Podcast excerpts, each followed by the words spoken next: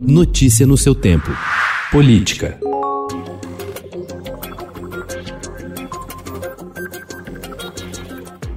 Partidos de oposição, alguns com pouca representatividade no Congresso, têm conseguido impor os maiores reveses sofridos pelo Palácio do Planalto no Supremo Tribunal Federal. Levantamento feito pelo Estadão nas principais ações que contestam decretos, medidas, nomeações e outros atos do governo federal aponta que nos últimos dois anos, Jair Bolsonaro sofreu 33 derrotas no STF, a maioria delas na análise de casos movidos por adversários políticos. Analistas avaliam que essas legendas acabaram assumindo na principal arena jurídica do país um protagonismo que até tempos atrás era da Procuradoria-Geral da República.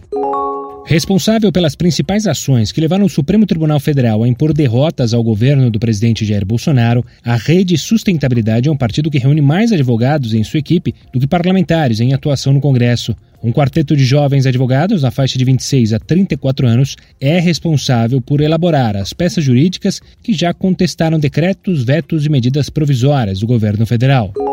O Ministério Público Federal formalizou na sexta-feira passada o arquivamento do inquérito aberto contra a Volkswagen pelo apoio da montadora alemã à repressão durante a ditadura militar no Brasil. O encerramento da investigação é resultado do termo de ajustamento de conduta firmado com a empresa para garantir a reparação judicial pela anuência a violações aos direitos humanos.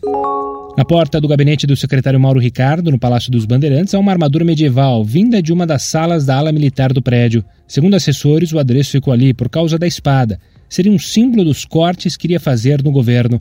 A interlocutores, ele costuma dizer que fazer cortes é duro para o governante, pois a falta de recursos infla os opositores, mas que o processo é necessário para evitar crises fiscais observadas em outros estados. Notícia no seu tempo.